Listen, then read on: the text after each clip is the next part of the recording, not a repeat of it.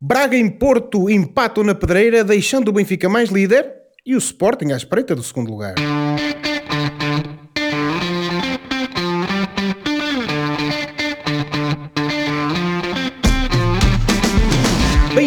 Uma nova emissão dos Meninos de Ouro, o programa para quem gosta de bola e que está disponível todas as terças-feiras no Spotify, Apple Podcasts, Google Podcasts e em todas as plataformas onde se pode ouvir e descarregar podcasts. Eu sou o José Lopes, na minha estreia como moderador deste programa, e comigo estão o Ricardo Loureiro, que mais uma vez aceitou o convite para se juntar a nós na ausência do Filipe Vieira, e também, a partir das terras do rei Carlos III, o João Oliveira, sendo que estamos novamente reunidos para uma conversa sobre futebol. Meus amigos, como estão? Ricardo, Dizem que não há duas sem três, portanto, pergunto se estás interessado em integrar o, plan, o painel a título definitivo, caso o Filipe decida ficar uh, na ilha. O que é que achas? É, é, é, é, painel e plantel. Uh, muito boa noite a todos. É painel e plantel, exatamente. Este programa que é já, que é já um ícone de, de, dos programas à terça-feira e do desporto barcelense, minhoto e um pouco por toda a parte onde somos ouvidos e temos a informação de que um pouco por todo o planeta. O que é incrível uh, até onde chega este, este programa. um programa verdadeiramente global. E uh, agora então temos aqui, infelizmente, não é? mas ele está cá, está o João Oliveira. Uh, João Pedro, segunda semana seguida sem o Philip. mantens a tua alegria da semana passada pela ausência dele ou já tens saudades do nosso moderador? Eh, boa noite aos nossos ouvintes, boa noite, colegas. Uh, nem por isso a minha alegria nunca esteve em causa, até porque eu nunca gostei do Filipe, nunca fui à bola contigo, nem sequer andei na escola com o Ricardo. Por isso, eu, eu nem do Ricardo gosto, no fundo. Não gosto nenhum de vocês. Estou a brincar. Ah, isso explica brincar. muita coisa. Eu sou, eu sou um sortudo, porque se por um lado não imagino este programa sem o espírito romântico e até de ilusão do Filipe por outro, também é um genuíno prazer ter-vos a vocês e o Ricardo Loureiro no nosso programa. E não é só um prazer, também é uma experiência de aprendizagem para nós, Josué. E eu já tinha saudade deste lado poético do comentário. Muito bem, muito bem. Há que o manter vivo. O lado poético do Oliveira, com certeza. Ora bem, uh, feito então o despedimento público do Filipe Vieira uh, aqui ao som e ao ritmo da poesia do Oliveira, aproveito então para dar as boas-vindas a todos os ouvintes da Rádio Barcelos e recordar que estamos no ar todas as terças-feiras às 22 horas na Rádio que liga Barcelos ao mundo.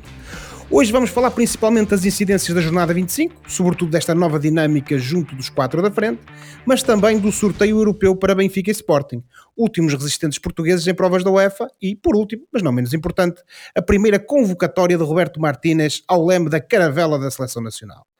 Começando por habitual uh, ronda pelos resultados e pela classificação da nossa Primeira Liga, uh, a jornada começou com um Santa Clara Rio Ave, que ficou uh, eh, 2-0, ou 0-2 neste caso, que ganhou o Rio Ave, no jogo que abriu a jornada.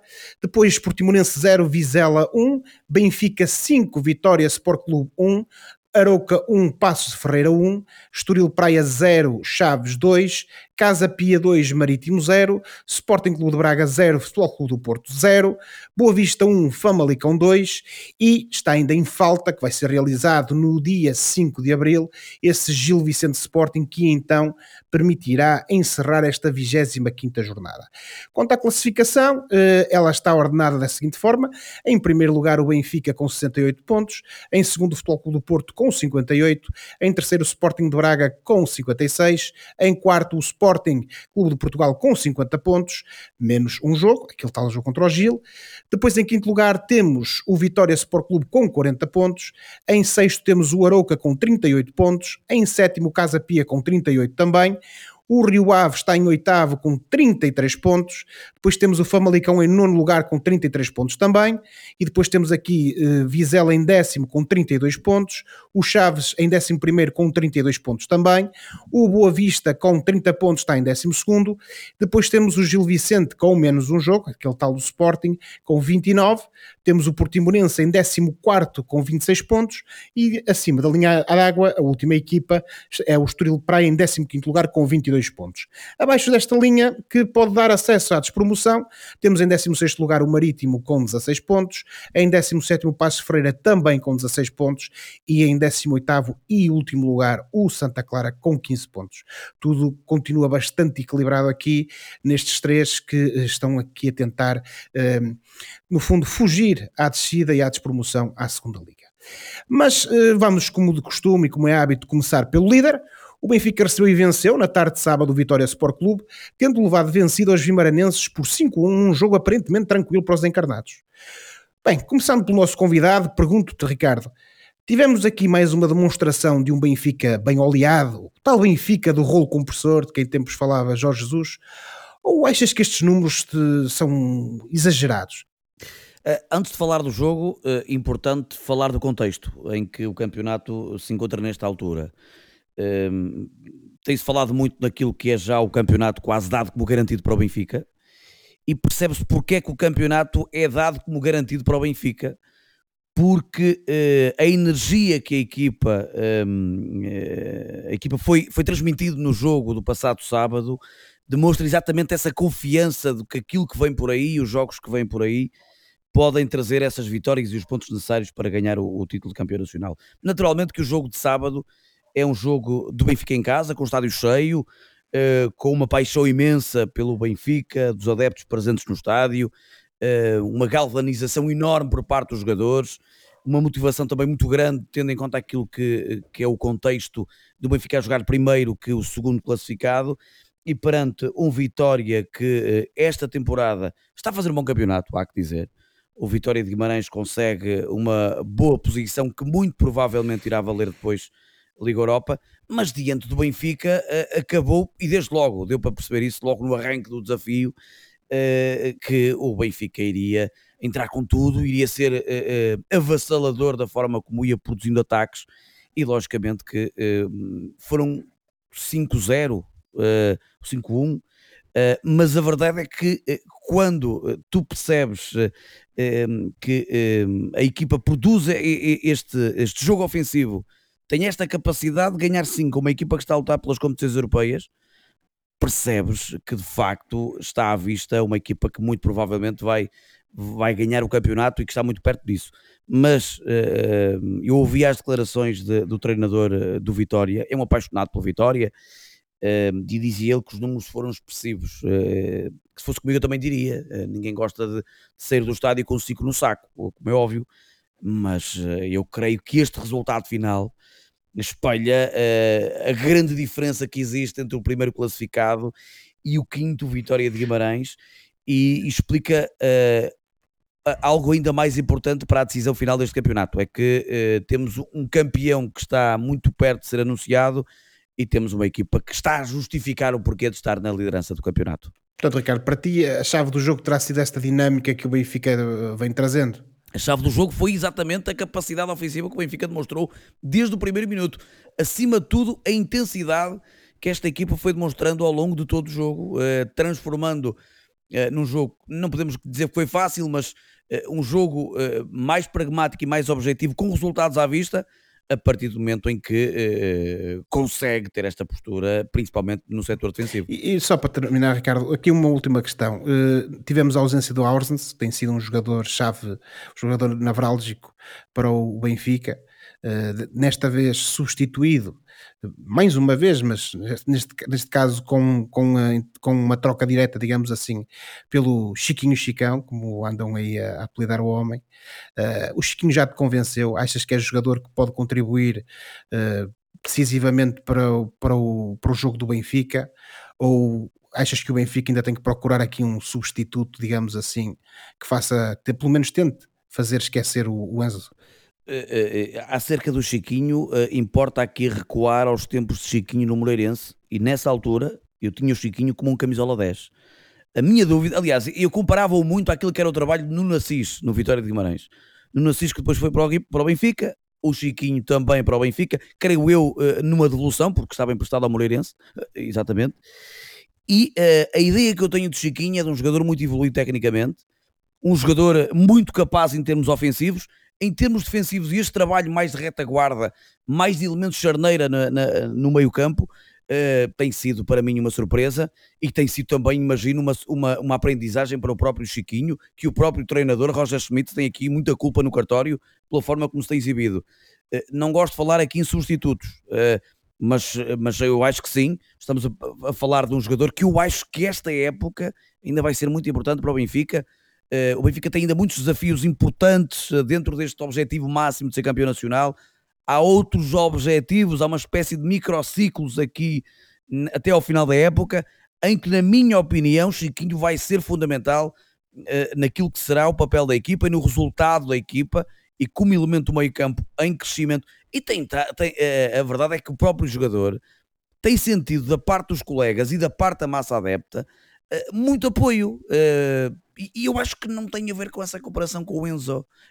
tem, acima de tudo, eh, pela capacidade que o próprio jogador tem demonstrado perante os colegas e daquilo que tem transmitido à equipa pela forma como joga. Eh, e, volto a reforçar, para mim tem sido uma surpresa como jogador mais defensivo, ou pelo menos neste trabalho defensivo, uma posição que eu até nem estava, a não estava habituado a ver, a ver o jogador, mas que tem saído muito bem, no meu ponto de vista. João Pedro, um, pegando nas palavras do Ricardo há pouco, de facto o Vitória parece estar, parece, os números também o dizem, não é? É uma questão quase factual.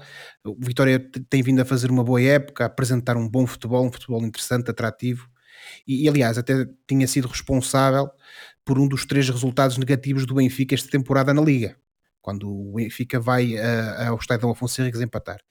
Uh, e por isso eu pelo menos esperava uh, que, que um novo jogo difícil para o Benfica, ainda que, obviamente, agora com a ajuda dos seus adeptos. Mas o certo é que isto não se verificou. Como é que explicas esta performance do Vitória diante do Benfica? Isto é tudo mérito do Benfica? Há aqui de mérito do Vitória? Como é que explicas? Bom, isto hoje em dia o Benfica não tem jogos difíceis, o Benfica tem jogos que torna fáceis, seja com, contra quem for seja contra o Guimarães, seja contra o, o Clube Bruges, contra o Braga. É, o, a maneira como o Benfica tem jogado esta época dá para todos os adversários e, e às vezes depende mais até da própria equipa do que do adversário que enfrenta. Em relação ao Guimarães, é assim, além do fosso qualitativo gigante entre os dois e que o Ricardo também já, já, já escalpelizou bastante bem, nós só podemos falar é num, numa equipa que foi completamente diminuída pela intensidade do, do adversário e pelo ambiente também que encontrou na luz. Tivemos um Benfica que foi muito eficaz. Eu li alguns num, num dos nossos pasquins desportivos que, que o Benfica marcou 5 uh, golos, isso eu sei, marcou 5 golos, mas num jogo em que fez no jogo em que fez menos remates nesta época ao que parece. Um, aliado a isso, o facto do Guimarães ter sofrido o golo relativamente cedo, isso condicionou mentalmente uh, a equipa do, do Moreno. Em, em, boa verdade, isto acaba até por ser um elogio. O, o, o, Guimarães foi uma equipa que, que assumiu um risco de pressionar mais alto no relevado e, e isso também terá prejudicado a equipa na, na, na quantidade de, de golos que sofreu. E depois, nas poucas oportunidades que tiveram, houve ali falta de qualidade na, na, na definição. Uh, mas eu quero recordar que o Vitória de Guimarães, antes destas duas derrotas, frente ao Arouca e frente ao Benfica, vinha de seis jogos sem perder. Foram cinco vitórias, entre elas essa vitória frente ao, ao, ao rival Braga e um empate bastante compreensível contra um excelente Casa Pia. Portanto, uh, o trabalho de Moreno é necessariamente positivo até agora, com as condições que tem e com as condições que herdou. Eh, nós sabemos que o Vitória é, é uma equipa que está a passar por alguns problemas eh, em termos de financeiros, não é? Ehm, e o que é certo é que este Vitória está em quinto lugar e só depende de si para, para ir à Europa e, e tem aí uma série de bons jogadores que sobressaíram esta época, como por exemplo os Silvas todos, o Jota Silva, o Tiago Silva, o André Silva, o, o próprio Janvier foi um jogador que eu apreciei bastante aqui, apesar de coitadinho ter levado 5, foi um jogador que entrou bem também. Portanto, o, esta equipa parece-me que é sobretudo um trabalho do Moreno. Uh, e não devemos avaliar o, o, Vitória de Guimarães por esta derrota frente ao Benfica na luz, como acho que este ano é impossível avaliarmos qualquer derrota de qualquer, de qualquer equipa frente a este Benfica. Eu confesso-vos que a única coisa que me surpreendeu na abordagem do Moreno ao jogo foi o facto do Alisson Safira, que tem vindo a ser um, uma das vedetas do Guimarães e goleador, um, ter começado o jogo no banco e que entra ao minuto 59, penso eu, apenas quando o. apenas não, quando o Benfica já vencia por 3-0. Vocês encontram explicação para esta opção do, do Moreno? Acham que ele quis ser mais cauteloso? Uh, pensam que, que, terá sido aqui uma opção de gestão também física do, do atleta. Um, Ricardo, uh, o que é que tu achas que terá sucedido aqui? Uh, uh, eu estava a ouvir atentamente o, Oliveira. Importa aqui lembrar que este Vitória foi a primeira equipa a tirar pontos ao Benfica no campeonato, impondo um empate em Guimarães. depois, daí para a frente, é, verdade. é certo que não, não joga o Safira, mas, mas jogou o André Silva na frente que é também um avançado com essa capacidade física e, e, e, também um jogador muito móvel. E bem, e Para além bem. disso, houve Nelson da Luz, que é um velocista, é um dos Speedy Gonzalez da equipa, uh, e o J Silva, creio eu. Uh, portanto, estamos a falar de três Sim. jogadores, dois deles muito rápidos e um de posição, que é o André Silva, que nesta época tem intervalado a titularidade com com o Safira, sendo que uh, este último até tem conseguido mais golos. Mas uh, um, o, o, o, português, o português não, é brasileiro, uh, tem-se mostrado também a bom nível. portanto, eu acho que nem foi muito por aqui que causou surpresa. Aquilo que nós podemos dizer é que se eventualmente tivesse jogado numa linha mais defensiva, sem um avançado fixo, com a velocidade quer do Nelson da Luz como também do Jota Silva, que é uma das figuras de destaque do ataque do Vitória.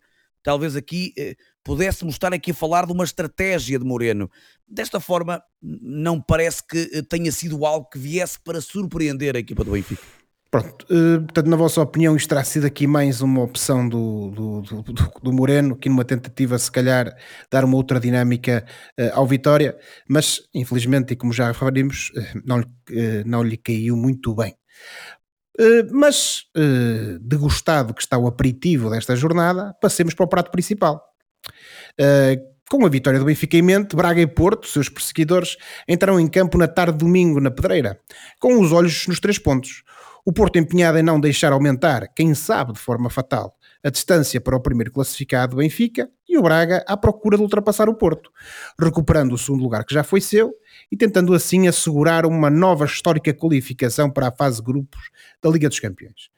Começando agora aqui pelo nosso braguista de serviço, pergunto-te, João Pedro, que aspectos é que tu identificas como determinantes para esta boa exibição do Braga que vimos no domingo na Pedreira? Qual, ao contrário daquilo que até tinha sucedido noutros jogos contra os seus rivais, coisa que nós uh, abordamos aqui, uh, o certo é que desta vez nem comprometeu, nem vacilou. E até se pode dizer que dominou quase toda a partida. Qual é que tu achas que foi aqui o segredo deste Braga para estar ao nível exibicional que, pelo menos todos nós que temos algum carinho pelo clube, uh, queremos que seja aquilo que regularmente se assiste na pedreira? Olha, antes de tudo, eh, eu quero dizer que foi um 0-0 em que vimos um excelente jogo de futebol. Um, se havia 0-0 que merecia golos, foi este jogo. Terá sido até um dos melhores jogos que eu vi esta época e foi mesmo uma pena não ter havido golos de parte a parte. Uh, em, relação, em relação a, ao porquê ou, ou, em que é que o Braga foi melhor. O Braga foi mais incisivo no ataque, pressionou alto, pressionou com personalidade, praticou um futebol rápido e envolvente a furar pelos flancos. Teve um Almos Ratti que jogou de fato e gravata, uma grande exibição. Ele deu consistência defensiva e alimentou o ataque. E depois tivemos uma série de jogadores em muito boa forma uh, na, naquele mesmo jogo, como os irmãos Horta, o Vitor Gomes e o, e, o, e o Sequeira, o próprio Bruma, enquanto teve pernas, foi um jogador perigoso. O Yuri, que é um jogador que não sabe muito bem o que é que pode sair dali, esteve muito bem também. Eh, agora, não é só coisas boas que se pode apontar aqui, Josué. O Braga de facto teve oportunidades para, para, para ganhar o jogo, não ganhou, jogou muito bem, mas temos que olhar a outras coisas como uh, conta-nos nós lá, tivemos, lá, então, nós tivemos um Porto, ainda que não com todos os jogadores que jogaram neste 11, mas um Porto com alguns jogadores um pouco cansados daquela eliminatória uh, muito intensa contra, contra o Inter e, e, portanto faltou a este Braga ser um bocado mais incisivo e agressivo na, na, na finalização. Quero falar de, um, de, mais um ou outro aspecto, embora não creia que tenha sido por aí que o Braga não tenha ganho, mas por exemplo, a ausência de, de um Racic ou de um Castro podia ter custado cara neste jogo. Eu fiquei um bocado alarmado quando vi Almosrati sozinho com o André Horta no meio campo e fiquei na dúvida como é que ia ser o papel do Horta mais velho, do craque. Um, e depois outra questão que também acho que não foi por causa disso que o Braga não ganhou, mas a ausência do Banza a titular, o, o Banza que atualmente é o melhor marcador da equipa, é, pá, é creio eu o sexto melhor marcador do campeonato, e, e, e, com a saída do, do, do Vitinha, este é o nosso maior matador naquela equipa. O Abel Ruiz tem as qualidades que sabemos que tem e melhorou muito nos últimos anos, gosto muito do Abel Ruiz, mas o Abel Ruiz não é um poacher, não é um matador como é o, o, o Banza. Fica a sensação de que talvez se o Banza e o Pizzi tivessem entrado um pouco mais cedo, se calhar eh, o Braga podia ter ganho eh, este jogo. Eu recordo que o Banza entrou aos 77, ou seja, a 13 minutos dos, eh, dos 90 tivemos um grande Braga, ainda assim, não podemos negar. o Arthur Jorge não inventou muito, foi ali posição por posição em termos de substituições. Eu creio que foi que faltou um pouco de sorte e acerto na finalização, sobretudo mais frieza. E, e recordo-me, do, por exemplo, do, do último lance com o com o Pizzi, em que, em que o Pizzi faltou-lhe clarividência para perceber que tinha que ser ele a finalizar, eh, porque o Banza já tinha um jogador em cima dele. Isso de facto foi, é nos pormenores que isto acabou uh, em empate. Não que o Porto não tenha tido oportunidades, porque também teve, mas eu creio que no cômputo geral o Braga foi melhor e fico com a sensação que, apesar da boa exibição, foi uma oportunidade falhada para subir ao segundo. Tu falaste do Pizzi, que foi um dos reforços de inverno do, do Braga e que também de, de, alguma forma tem sido mais suplente utilizado que outra coisa. Um, mas eu agora queria te falar do Bruma. O Bruma começou a titular, uh, causou muitos problemas ali na lateral direita defensiva do Porto. Até fez com que o Sérgio Conceição tivesse que promover alterações ao minuto 38. Uh, eh, tal era a permissividade que da é defesa do portista raríssimo. ali. Raríssimo. Exatamente. Uh, mas eu agora pergunto, Oliveira, uh, esta exibição do Bruma, primeiro, pergunto se te convenceu, e segundo, se achas que serviu para que ele definitivamente, e obviamente desde que as condições físicas o permitam, uh, agarre ali o lugar.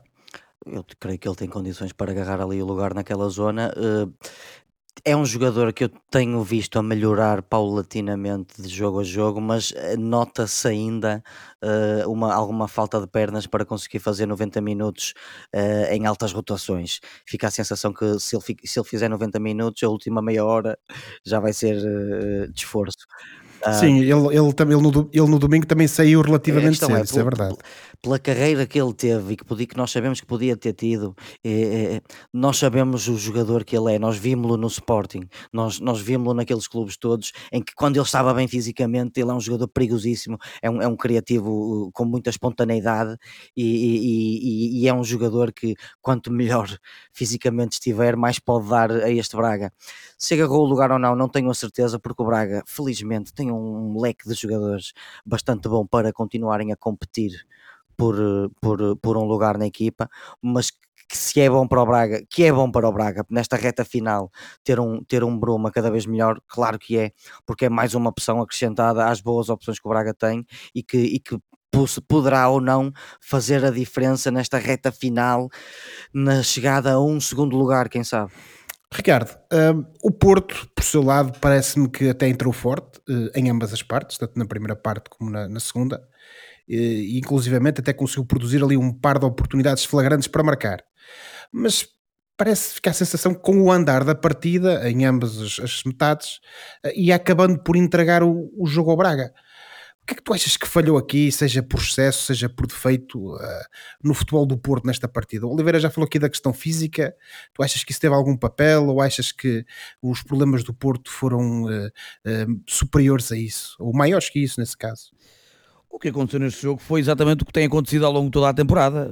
o Porto tem um plantel curto, mas não é curto no, em número de jogadores. Portanto, não estamos aqui a dizer que o Porto tem 15 jogadores, não tem mais. Não, o Porto tem muitos jogadores mas faltam soluções, porque se olharmos para o Braga, que tem Bruma, eh, que jogou e fez uma grande primeira parte, na segunda parte eu pensei que ele já nem sequer estava a jogar, quando o vi sair, olha, afinal o homem vai sair agora, não o vi sequer, portanto já não tinha força, não apareceu sequer na segunda parte. Mas retira o Bruma e coloca um jogador que ainda veio dar uma outra capacidade ofensiva para a equipa uh, do Braga. O Porto Foi não teve essa capacidade de mudar. O Porto entra bem na primeira parte, nos primeiros 10 minutos. O Porto volta a entrar bem na segunda parte, nos primeiros 10 minutos, mas depois, uh, talvez muito por força daquilo que é o discurso inicial do Sérgio Conceição, mas depois aquilo vai apagando conforme vai andando a equipa e vai tendo e o adversário, porque é de muita qualidade, e nós discutimos isso a semana passada, que é uma equipa que surpreende pelo facto de estar uh, aqui não vai que não vai entre o segundo, entre o terceiro, portanto é uma equipa que na minha opinião uh, está colocado uh, um patamar abaixo do plantel do Benfica, portanto em segundo lugar como equipa ou plantel mais forte, e mostrou isso ontem, mostrou toda essa capacidade ontem, eh, porque foi uma equipa que não entra bem no jogo, mas depois equilibrou as contas, eh, consegue eh, estrategicamente criar muitas dificuldades ao Porto, principalmente pelas laterais. Vocês já aqui falaram do Rodrigo Conceição, o Sérgio Conceição mexeu na equipa, tirou o Rodrigo, creio que até deveria ter tirado o Wendel, que também estava exatamente no mesmo patamar eh, de, eh, de dificuldades acrescidas para segurar os laterais eh, do Braga, quer Vitor Gomes, como Sequeira, como Bruma, como Yuri Medeiros, que é um jogador que não aparece tanto no jogo, mas amplamente também perigoso, principalmente pela, pela movimentação que tem e, e, aquilo que permite aos colegas, quer o André Horta, como também o Ricardo Horta, e depois a mobilidade do Abel Ruiz. O Abel Ruiz não chega ao Braga e não tem prestações de encher o olho. Eu recordo da chegada do Abel Ruiz. Eu fui um dos críticos do espanhol. A verdade é que nos dias de hoje ele está um jogador de mão cheia. Foi uma evolução, eu vou ser polémico, Ricardo. não vou dizer. Mas na minha opinião, o Braga vende o, o, Vitinha, mas fica com o melhor ponta de lança, que é o Belo Ruiz. Uh, e isto pode ser. Não digas isso ao Oliveira. Na minha opinião. Uh, e ontem. Não, pode dizer à vontade. São jogadores até uh, com, com, com valências diferentes, não é? Acho que o Belo Ruiz é um jogador mais, mais inteligente na forma como, como consegue encontrar espaço na zona defensiva. É um jogador mais completo. Eh, eu diria. Em termos de movimentação, é curioso, eh, ele faz-me lembrar muito Nuno Gomes, pela movimentação que tem no, no campo. É um jogador que aparece muito bem sem bola. Ehm, e em relação ao Porto, acabou por ser anulado perante um Braga que é fortíssimo. Ouvíamos ontem o Sérgio Conceição a dar os parabéns à equipa, que fez um, um bom jogo. Eu creio que todos nós que vemos futebol todas as semanas percebemos qual o alcance daquelas declarações, mas continuamos sem perceber um, e é algo que, que, que, eu até estranho que ninguém questione o treinador, que é o facto de no Porto existir um jogador que custou 20 milhões de euros, uh, o Porto com muitas dificuldades financeiras, e acontece em dois cenários. O primeiro, o jogador de 20 milhões de euros uh, é comprado por esse valor, estando o Porto em, em dificuldades financeiras, e o segundo ponto é, compra-se um jogador de 20 milhões de euros e ele não joga. Uh, e ainda ontem passou o jogo todo no banco. Um, tirando isso, eh, eu acredito que uh, o Porto, até com uma equipa mais forte, seria muito difícil passar no, no estádio do Braga. O Benfica perdeu 3-0, é bom aqui lembrar, e, e houve de mérito do Benfica, mas também muito mérito do Braga, como aqui percebemos e percebemos depois, mais tarde. Por exemplo, este Braga esteve a perder duas vezes, creio eu, contra o Sporting e das duas vezes empata o jogo, logo na primeira jornada do campeonato. Portanto, não é uma equipa qualquer, eh, que é também a mesma equipa que estava a perder 2-1 com o Guimarães a 5 minutos ou a 10 minutos de acabar o jogo e ganha 3-2. Portanto, não é uma equipa qualquer. O Porto, é verdade que eh, com muitas dificuldades, vinha de uma semana europeia, de um jogo europeu, inglório, ingrato, porque merecia ter passado, mas ontem não teve capacidade para ser superior. Eh, muito daquilo que tem sido a época do Porto vai oscilando entre um, ehm, aquilo que é a capacidade que os jogadores têm em dar a volta por cima a situações adversas e os jogos eh, em que, mediante e tendo do outro lado um adversário mais poderoso, acaba por não ter sucesso uh, naquilo que são os seus jogos. Uh, eu dificilmente há aqui um jogo que se possa dizer que não houve empenho dos jogadores, muito dificilmente no Porto isso acontece. Creio que falta algo diferente, que é a arte. O próprio Sérgio Conceição também já se queixou disso. Só para, para aqui uma, uma nota, Ricardo. Uh, tu falaste das declarações do, uh, do Sérgio Conceição no final do jogo e também daquilo que tinha sido as declarações dele uh, no final do jogo contra o Inter. Tu achas que aquele registro de olhem para nós que somos coitadinhos, mas fazemos muito, achas que isso pode ter tido um impacto negativo na, na moral dos jogadores do, do Porto? Essa menorização, digamos assim. Isso foi. Oh, Josué, isso, essas palavras que tu usaste agora, Josué, foram bastante. Não, eu, a minha questão. Uh, cuidadosamente. A minha questão tem a ver com o seguinte: obviamente que o Conceição conhece os seus jogadores, sabe o que é que pode dizer, o que é que pode não dizer. Mas ninguém gosta de ser chamado limitado, digamos assim. Digo eu. o discurso, principalmente os primeiros 5 minutos do discurso do Sérgio Conceição na última, no, no, jogo diante do Inter de Milão, no final do jogo, eh, dão a ideia de um treinador desiludido. Não percebi se é desiludido com a equipa, com o clube, com os jogadores, desiludido pela, pelo afastamento da Liga dos Campeões. Nós isso não percebemos. Agora, importa aqui dizer, eu há pouco referi, referi aqui uma situação. Uh, ele não tem os jogadores que quer, certo? Uh, e ele pegou nos últimos cinco anos, teve os plantéis uh, mais frágeis, vamos caracterizar desta forma.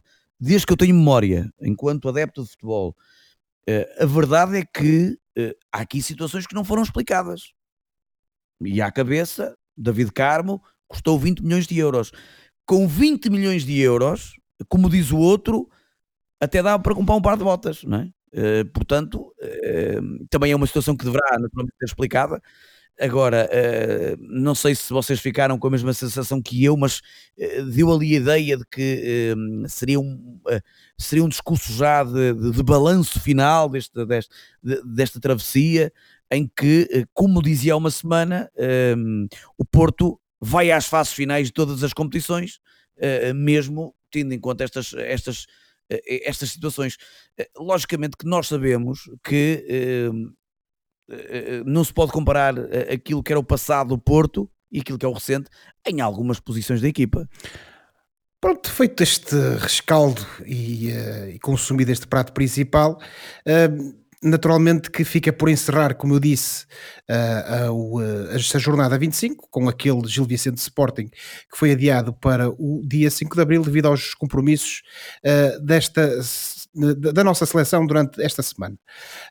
Mas como eu referi também na introdução do programa, depois destes, destes, desta jornada, destes dois jogos que nós referimos, há aqui claramente uma alteração da dinâmica na frente do, do campeonato. E, portanto, aquilo que eu queria até convidar-vos era para tentarmos perceber aqui de facto o que é que podemos esperar para aquilo que falta desta época. Começando pelo, pelo, pelo Benfica.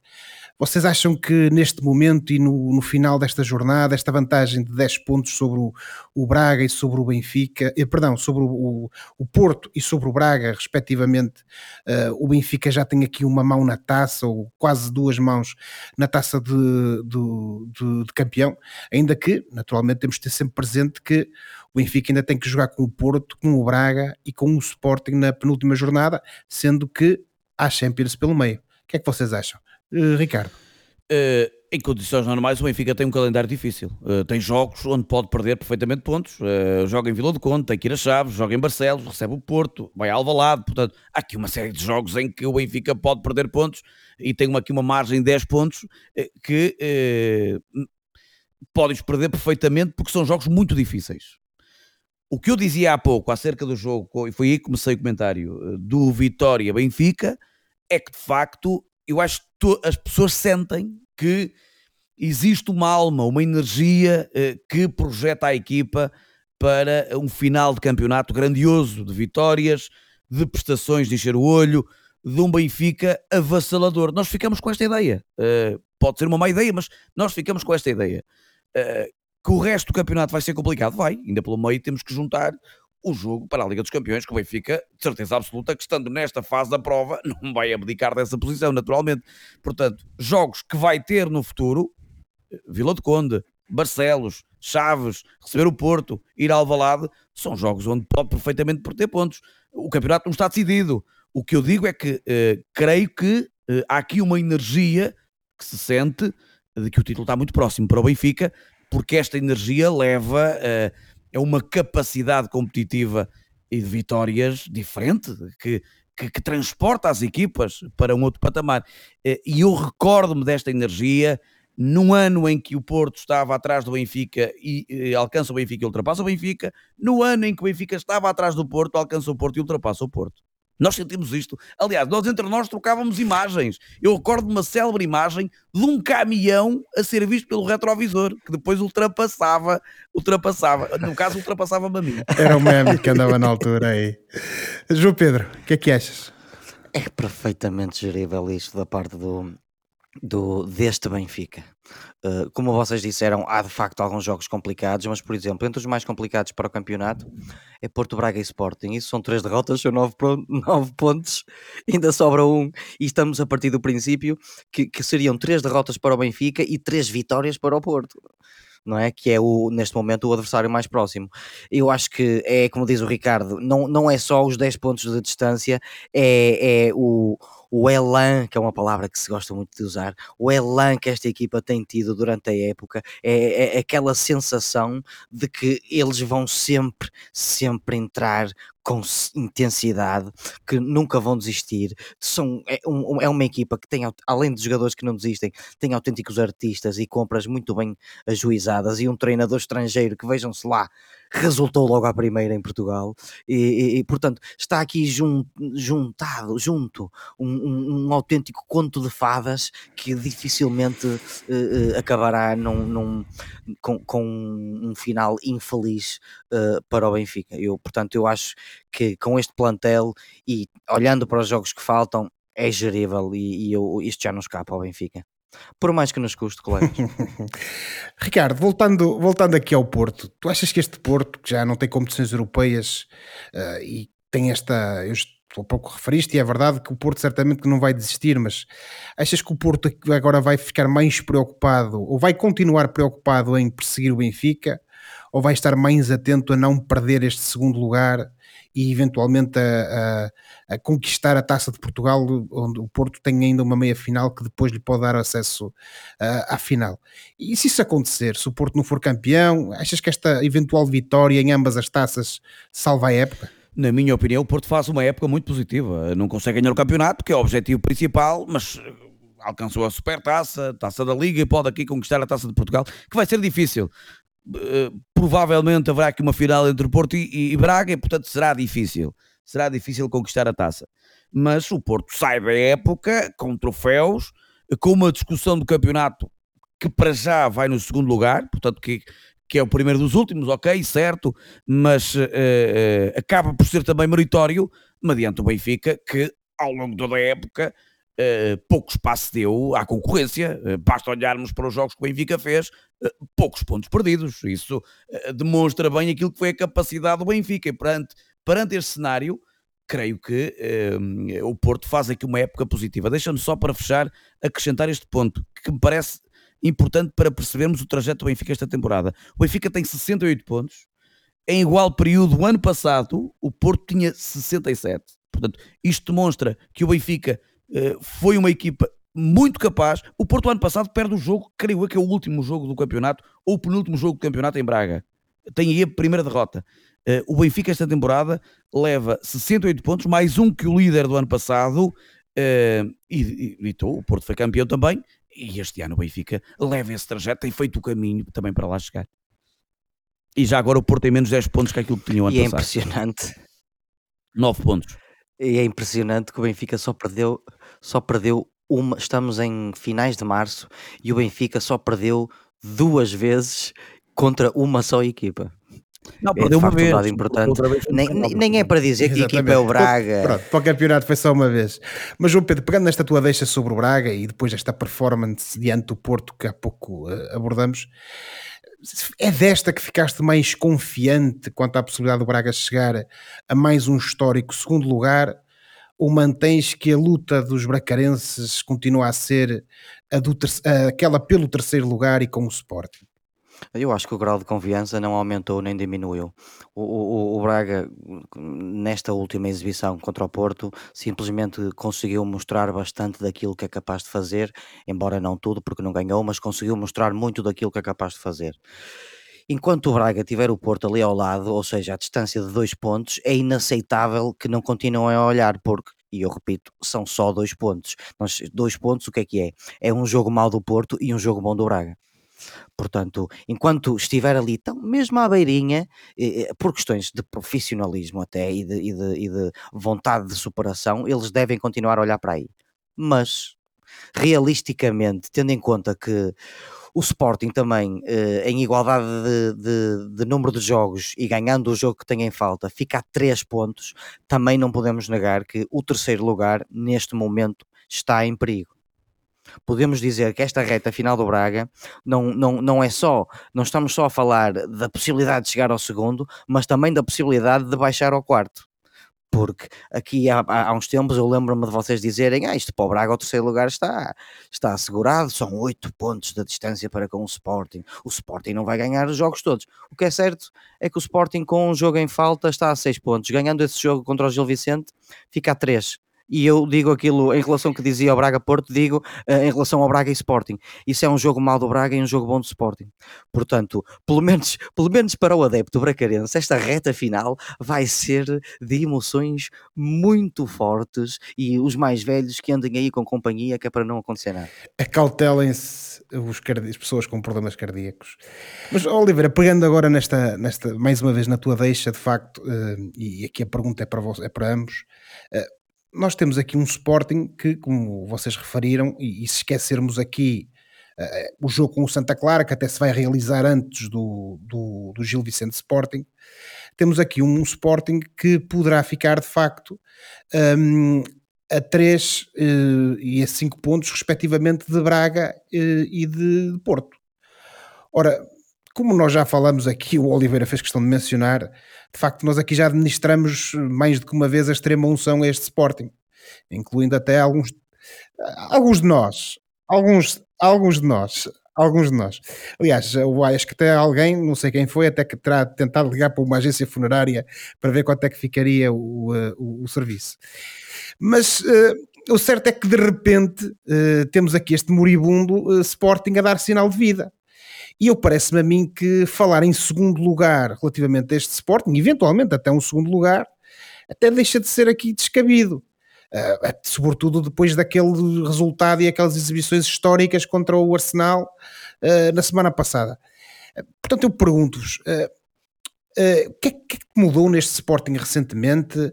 Acham que este momento é para continuar e que o Sporting tem possibilidades aqui de fazer eh, algo mais? Ou isto está, apesar deste, deste encurtar distâncias, isto está mais ou menos resolvido? Ricardo eu creio que o Sporting poderá chegar ao terceiro lugar. O segundo eu não acredito que ainda consiga chegar lá, não acredito. Já é uma, já tem que ultrapassar, tem, tem que haver aqui uma simbiose quase cósmica para conseguir lá chegar ao segundo lugar. Portanto, tem que perder Porto, tem que perder Braga, tem que andar aqui estas equipas a, a, a tropeçar. Portanto, uh, uh, nós, uh, Vosso Mecê e o senhor, e o senhor Vieira. Uh, e, e, e, portanto não acredito que o Sporting chegue lá. Uh, primeiro porque o Sporting não vai ganhar os jogos todos até ao final e, e depois porque as outras equipas também não vão cair assim tanto uh, ponto, ao ponto de perderem o segundo lugar. Uh, o terceiro, muito bem, ganhando este jogo em Barcelos, que não vai ser um jogo fácil, fica aqui a 3 pontos, mas são 3 pontos. o Braga o calendário do Braga até ao final do campeonato não é propriamente um calendário difícil, o do Sporting é pior, porque ainda tem aqui deslocações complicadas, tem que ir a Vizela, eh, recebe o Benfica, portanto há aqui jogos difíceis. Eh, o Braga, eh, diante dos cinco primeiros do campeonato, já os defrontou todos. Até ao final do campeonato não defronta mais ninguém. Naturalmente que ir a Chaves não é um jogo fácil, mas é melhor ir a Chaves do que ir... Ah, ainda tem que ir ao Estado da Luz, pronto, ok. Mas creio que nesse, nesse capítulo eu creio que o Sporting poderá até ao terceiro lugar, mais do que isso, não acredito. Não, se tu achavas que se, se, tu achavas, é primeiro uma parte já respondeste, que era até onde é que tu achavas que este Sporting podia ir. A outra, no fundo, era perceber o que é que teria mudado para uh, assistirmos a esta evolução do Sporting que de uma hora para a outra passa de jogos medíocres para grandes exibições e grandes resultados. E tendo também em conta uma coisa que nós também já falamos muito neste programa, que é o, o, o plantel do Sporting ficou enfraquecido com a saída de certos jogadores, nomeadamente o, o, o Mateus Nunes, e, e, a chegada de outros que eh, ou, ou, ou, não tinham qualidade suficiente ainda, ou ainda se estavam a adaptar e que, portanto, no, nos meses seguintes não conseguiram manter o Sporting naquela uh, bitola de, de, de, vencedora que, que, que, o Amorim, que o Amorim habituou os adeptos nas últimas duas épocas. Portanto, aquilo que eu vejo é uma, uma equipa mais adaptada ao Amorim, jogadores mais adaptados, como o Morita, este Chermiti chegou, fez um joguito, já está melhorzito também. Este San Just, ou muito me engano, está-se a revelar um autêntico jogador da bola, este, este San Just. Uh, e depois, aqueles craques da equipa que ainda não tinham, entre aspas, aparecido, que, que, estavam em péssima forma, foram subindo de forma, como por exemplo o Pote, o Nuno Santos, o Coates, o Adan, que tanta gente andou aí a criticar e que recentemente tem sido nada menos do que brilhante. Uh, portanto, epá, o, o Sporting enfraqueceu o suficiente para deixar de disputar o campeonato, mas não para deixar de disputar os lugares cimeiros europeus. E como eu disse no início desta intervenção, o Amorim não, não deixou de ser bom treinador. Pronto, mas o Sporting, como referimos há pouco, vai ter que ir ao Gil Vicente ganhar esses três pontos que lhe podem de facto mudar aqui a, o desfecho desta época. Uh, este Gil Vicente, que é uma equipa que também tem protagonizado o seu próprio momento ascendente, um, e naturalmente o Gil Vicente também vai ter o seu jogo antes deste, deste, deste desafio contra o Sporting, que vai ser uma deslocação difícil ao Estoril, não só pelo adversário, que está necessitado de pontos como de pompa à boca, mas também porque vai marcar aqui o reencontro com o Ricardo Soares, aquele que foi o obreiro da histórica qualificação do Gil para a Europa e do quinto lugar da época passada. Mas naturalmente sobre esse jogo falaremos adiante, uh, noutras emissões. Uh, e entrando aqui novamente no campo da futurologia, temos aqui um Gil Vicente que, caso vença o Sporting, ficará ali no grupo das equipas que estão ali no décimo lugar para cima, ali o meio da tabela. E com vista precisamente para esse meio da tabela. Um, nós, na semana passada, aqui com o contributo do Ricardo, falámos do, dos porquês desta evolução. Uh, portanto, Oliveira, faço-te agora aqui uh, esta pergunta. É legítimo o sonho dos varcelenses de ver a equipa terminar a época na primeira metade da, da tabela? Eu acho que é legítimo, mas com- eh, sem querer faltar ao respeito a ninguém, não creio que seja ainda o mais importante. Eh, eu acho que mais, eh, o, Sim, isso sem dúvida que é manutenção, isso é o objetivo, o grande o, objetivo. o mais importante é essa manutenção e essa evolução da, da, da atual equipa do, do Daniel, que na semana passada eu chamei de Ramos e ninguém me corrigiu. O, o, o, o Daniel Souza, o, o que é importante é essa mesma evolução. Opa, opa, mas senti-me mal quando, quando ouvi a gravação. Uh, mas o, o, que eu estava a dizer, uh, o importante é, é, é, a equipa evoluir no sentido em que o, o, Daniel Souza quer e se tornar numa equipa competitiva, unida e competitiva e construir bases para o próximo ano. Eu não acho que a manutenção já esteja assegurada, embora esteja quase, quase quase, quase. Portanto, mais importante do que chegar à, à primeira metade da tabela, como tu, como tu lhe dizes, que é bastante possível, é construir esta equipa para a próxima época. Ou, ou, melhor, continuar a construí-la para a próxima época. E tendo também em conta que o mais provável é que não vai haver Fran Navarro. Espero estar enganado, mas é o mais provável. Pois, tudo indica que sim. Um, Ricardo, um, uma, outro, uma outra situação de bastante relevo na vida do clube foi na semana passada a recondução na presidência de Francisco Dias da Silva, é uma eleição em que ele até foi o único candidato. Um, tu, a semana passada, já nos introduziste aqui um pouco dos, sobre os porquês deste ressurgimento do Gil Vicente nos últimos tempos e da recuperação desta época, mas relativamente ao seu presidente, e muito rapidamente, qual é que tu achas que é o impacto, seja passado, presente e, sobretudo, futuro, uh, da, da, figura de Francisco Dias da Silva uh, ao leme do, do Clube Barcelense? Oh, Ricardo, é uma pergunta cheia de camadas. Vê lá o que é que consegues fazer. A, a, a, pergunta é, é, em termos futuros, é isso? Passados, presentes, futuros. No fundo, qual é que tu achas que foi o impacto? O que é que, o que, é que trouxe e o que é que traz uh, ao Gil Vicente o seu presidente? Naturalmente, naturalmente que eh, Francisco Dias da Silva eh, não chegou numa fase fácil do clube, resolveu o primeiro problema. Aliás, eh, quando chega ao clube tem sempre este tipo de dificuldades acrescidas, que é retirar o clube de situações mais incómodas. Foi assim quando colocou a equipa na primeira, pela primeira vez na primeira divisão, no arranque da, da década de 90. Foi assim mais tarde, quando resolveu uma outra questão que teve a ver com, com a contratação e depois saída do Drulovic, foi um jogador uh, que em Portugal deu muito que falar. E mais recentemente, para resolver um caso que se arrastava nos tribunais há muito e muito tempo, que é o caso Mateus, que ainda não está decidido, porque a Federação Portuguesa de Futebol uh, ainda, não, ainda não pagou um cêntimo, ao que parece, não pagou nada daquilo que terá a pagar, uh, no caso Mateus. em boa verdade que Francisco Dias da Silva não pegou no, no clube no momento fácil, juntou as tropas, creio eu que não fez grandes mudanças um, e, e, tentou retirar o melhor e, e, contratar gente competente para os sítios certos. Isto é, contratar um diretor desportivo com capacidade e conhecimento, com experiência e na altura dito, foi, foi a pessoa certa e foi de facto e depois contratar Vitor Oliveira, uh, que uh, naquela altura dificilmente teríamos no mundo inteiro alguém que conseguisse fazer melhor que Vitor Oliveira, uh, porque é, tem conhecimento dos escalões inferiores, uma segunda Liga Portuguesa onde venceu não sei quantas vezes o campeonato, creio eu 11 vezes.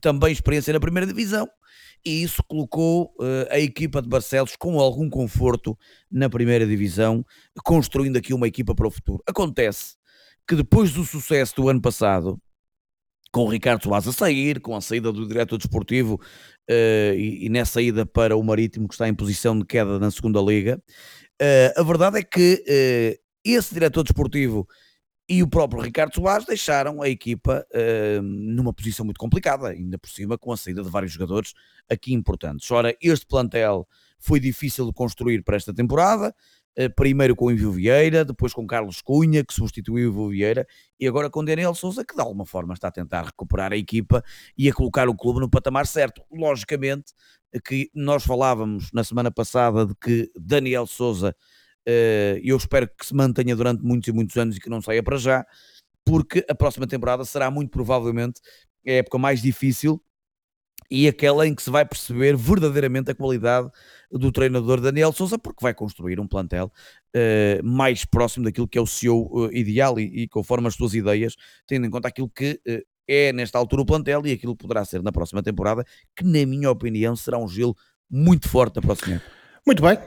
Um, Mudando agora e voltando aqui à questão eh, europeia, eh, como sabemos, as equipas portuguesas que ainda estão em prova eh, da UEFA tiveram destinos diferentes. O Porto, infelizmente, foi eliminado pelo Inter, como já referimos, numa eliminatória que pareceu sempre ao alcance dos Dragões, passo que Benfica e Sporting conseguiram ultrapassar os seus respectivos adversários.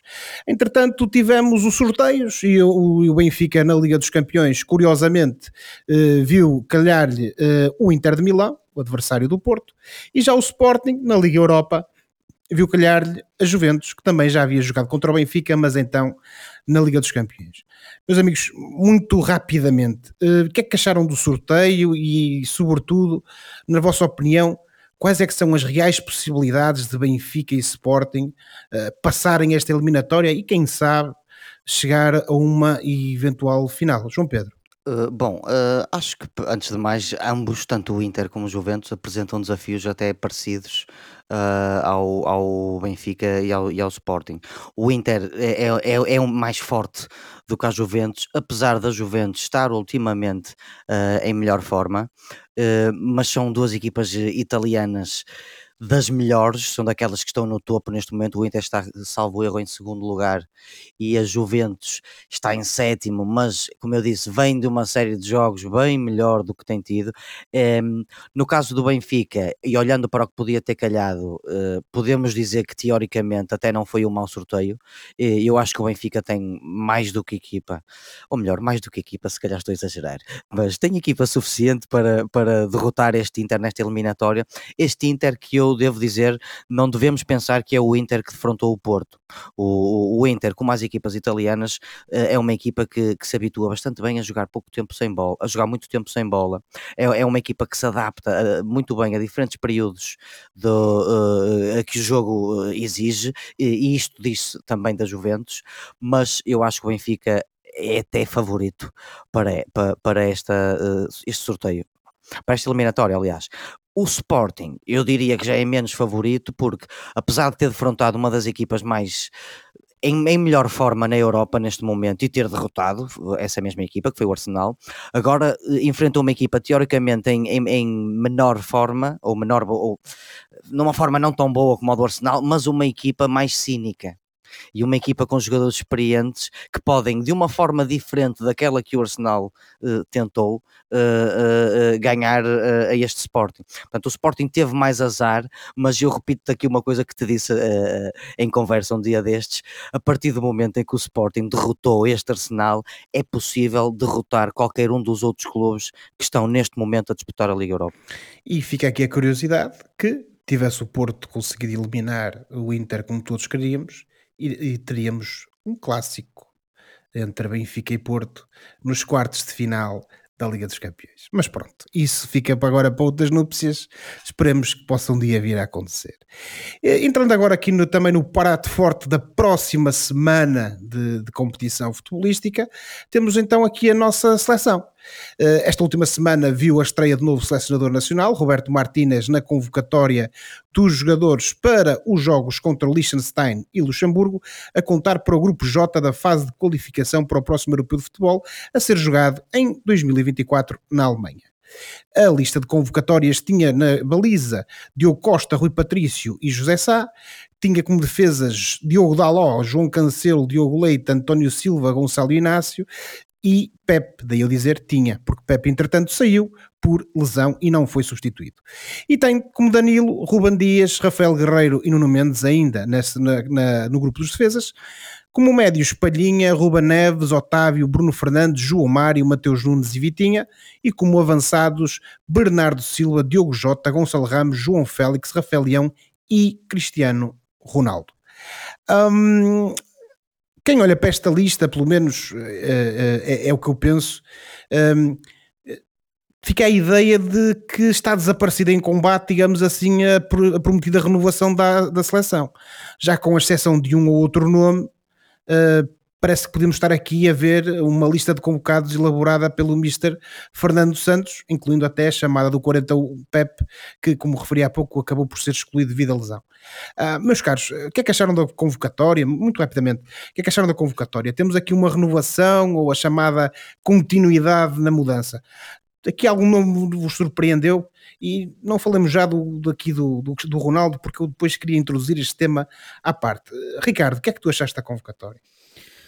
Não houve mudança rigorosamente nenhuma. Eu acho que qualquer um de nós três podia ser o selecionador nacional, porque qualquer um de nós três uh, uh, teríamos as nossas opções. Eu não vou aqui discutir jogadores, uh, não, nem sequer vou entrar por aí, cada um terá a sua, a, sua escolha, como é óbvio. Não posso deixar de realçar que vamos defrontar a Luxemburgo e Liechtenstein e convocamos cinco centrais, mais o Danilo. O Pepe está lesionado, portanto já ficamos pelo menos um central e ao que parece ninguém vai ocupar o lugar deixado pelo Pepe. Uh, não houve renovação nenhuma, estava à espera que de facto uh, tivéssemos outros jogadores, tivéssemos aqui uma nova ideia, mas percebe-se, naturalmente que se percebe, uh, ficamos todos a pensar que de facto ehm, será que foi boa ideia que, que, saísse a saída, será que foi boa, boa ideia a saída do Fernando Santos?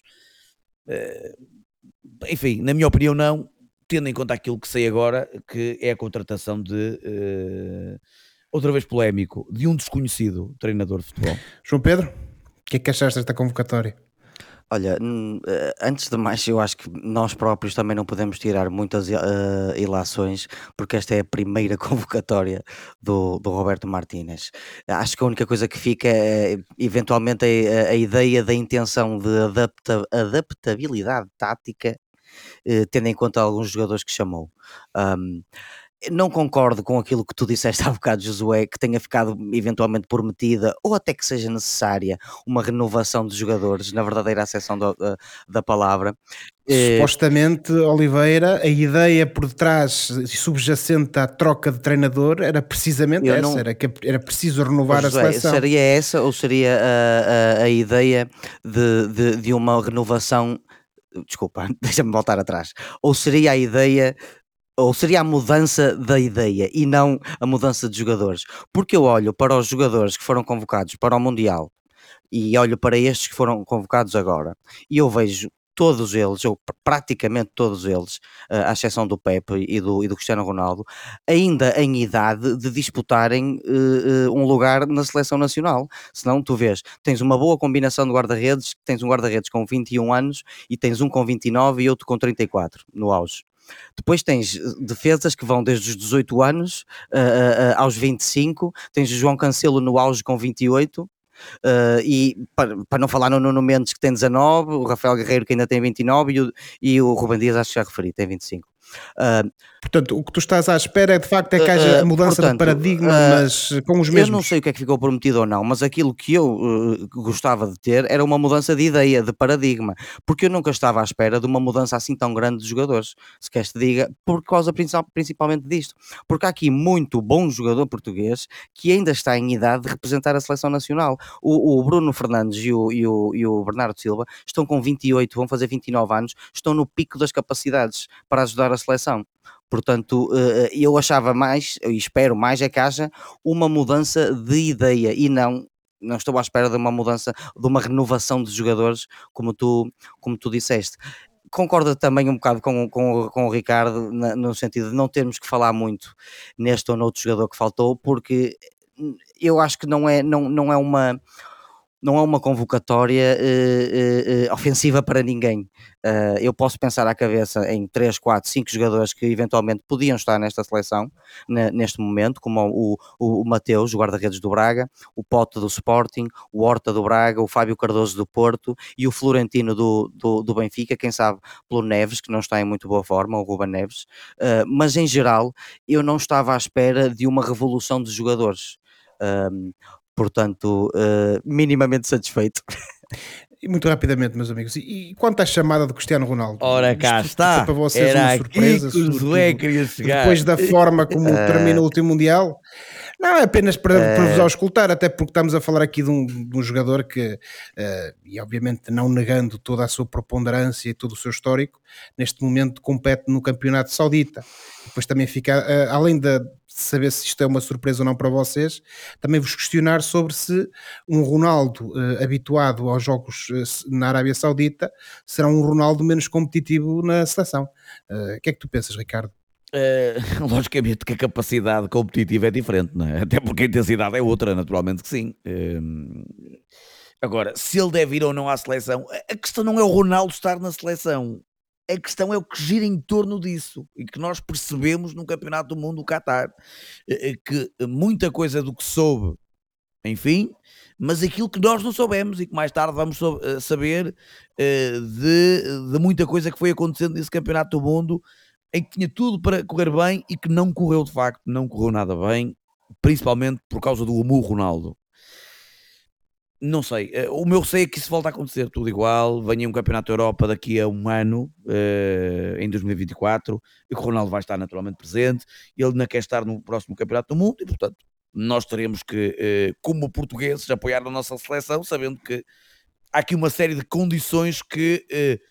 Que, que, que, que, vamos ter que, ter, e uma delas é ter o Ronaldo, independentemente de ele estar bem ou não. Uh, isto é assim, olhando de, de, uma perspectiva um pouco mais fria, uh, enquanto o Cristiano Ronaldo jogar futebol profissional, ele vai continuar a ser chamado à seleção à partida, porque sei lá, tal como a Argentina não abdica do Messi, e a Polónia do Lewandowski e a Suécia do Zlatan, ainda agora com 41 anos chamou o Zlatan Ibrahimovic, Portugal à partida não iria abdicar do Ronaldo, porque o Ronaldo não é só um dos melhores futebolistas de todos os tempos, ele é o expoente máximo da história do desporto português.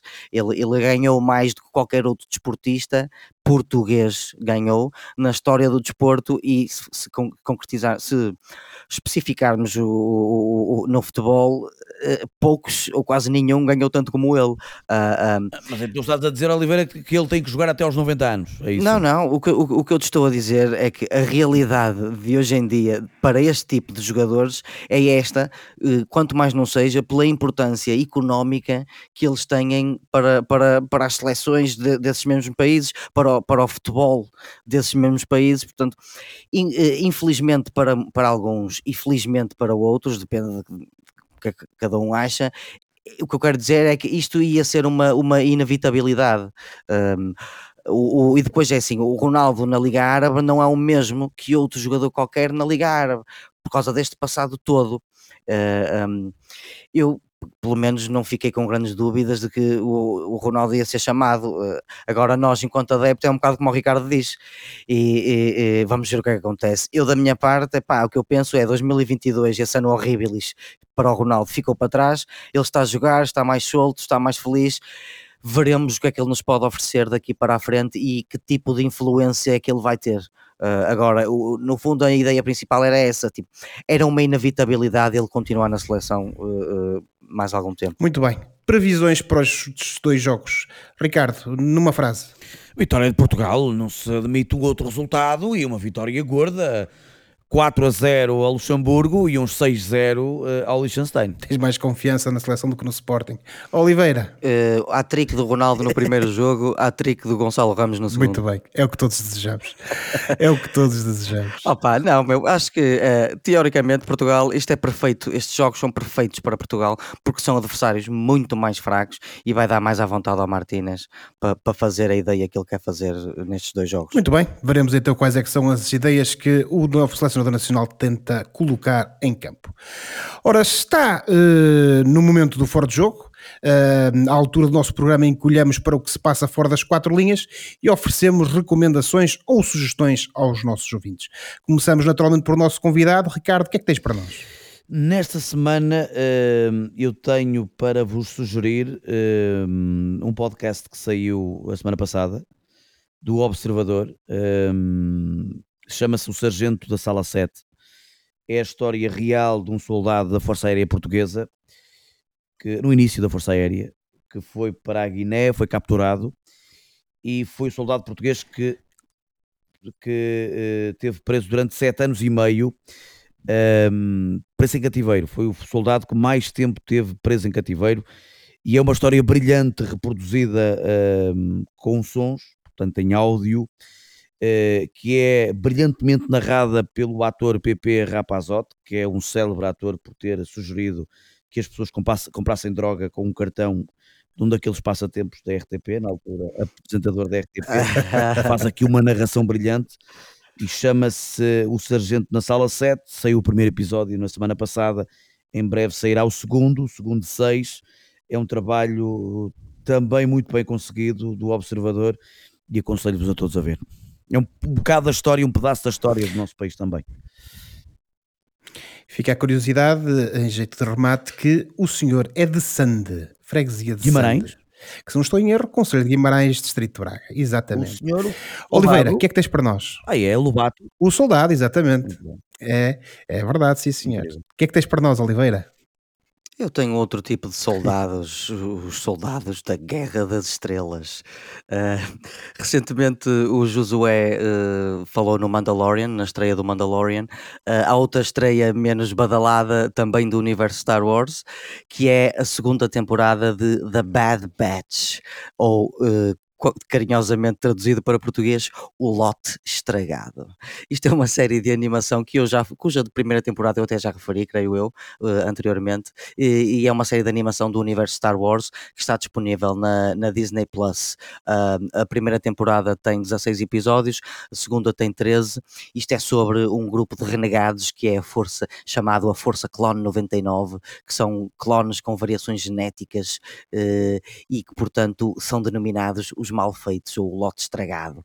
Um, esta equipa é formada por uma série de personagens carismáticas que, cuja missão é encontrar o seu caminho numa galáxia que muda rapidamente logo após as guerras dos clones, que é mais ou menos aqui que se situa esta uh, narrativa.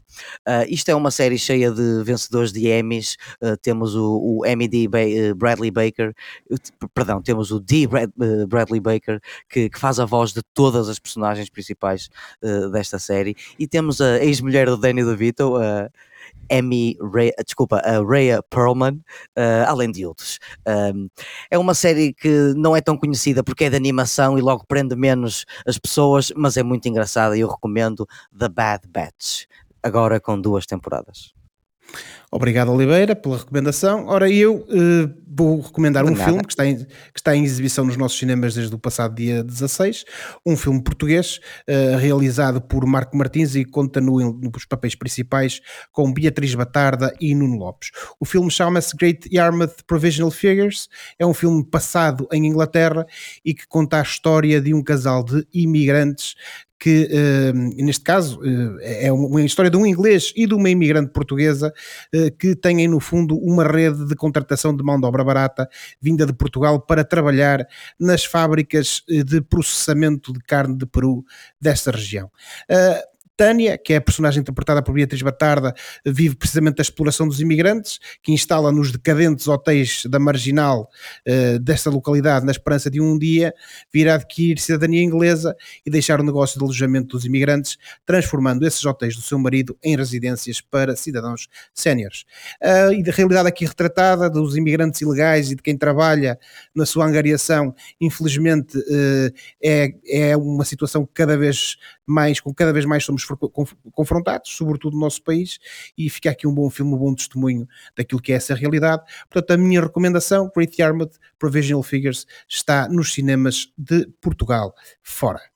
Ora, por hoje ficamos por aqui, mais uma vez com um agradecimento profundo uh, e vigoroso ao Ricardo Loureiro. Vigoroso. E para a semana cá estaremos para mais uma conversa sobre futebol e outras coisas. Não se esqueçam que podem subscrever o canal dos Meninos de Ouro, disponível em todas as plataformas onde se pode ouvir ou descarregar podcasts para serem notificados de cada vez que publicarmos uma nova emissão e quando subscreverem, podem também avaliar o programa com 5 estrelas. Podem também entrar em contato connosco enviando um e-mail para os e seguir-nos no Facebook e no Twitter. Boa semana e bons jogos. Um vigoroso abraço. E um grande obrigado, Ricardo. Boa semana